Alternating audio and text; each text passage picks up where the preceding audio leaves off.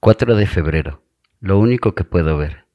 El escritor dice, un helado día de invierno, Cristina estaba parada mirando el hermoso faro rodeado de nieve junto al lago.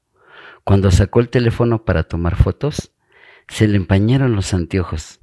Como no podía ver nada, decidió apuntar con la cámara hacia el faro y tomó tres fotos desde diferentes ángulos. Más tarde, cuando las miró, se dio cuenta de que la cámara estaba en modo selfie y riéndose decía, mi foco era yo, yo y yo.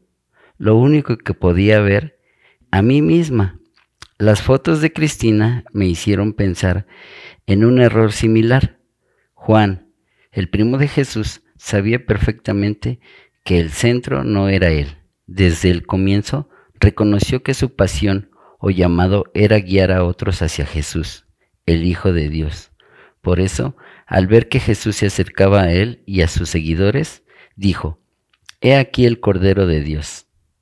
Y agregó, para que fuese manifestado a Israel, por esto vine, yo bautizando con agua. Más tarde, cuando supo que Jesús estaba ganando seguidores, declaró, Vosotros mismos me sois testigos de que dije, yo no soy el Cristo, sino que soy enviado delante de Él.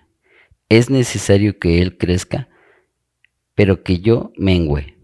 Que Cristo también sea nuestro foco. Bueno, hermanos, normalmente o prácticamente algunas veces nosotros creemos ser el centro del universo. Nos creemos mucho o creemos que todo gira a nuestro alrededor. Y es cuando estamos mal. Y esta palabra nos nos lleva a tomar un nuevo camino, a que el camino es Dios y que primero es Él y no nosotros. Nos debemos enfocar en Él y no en nosotros, así como lo, así como lo hizo Juan. Gracias, Señor.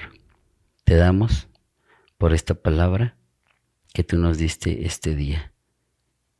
Permítenos, Señor, enfocarnos en ti. Jesús.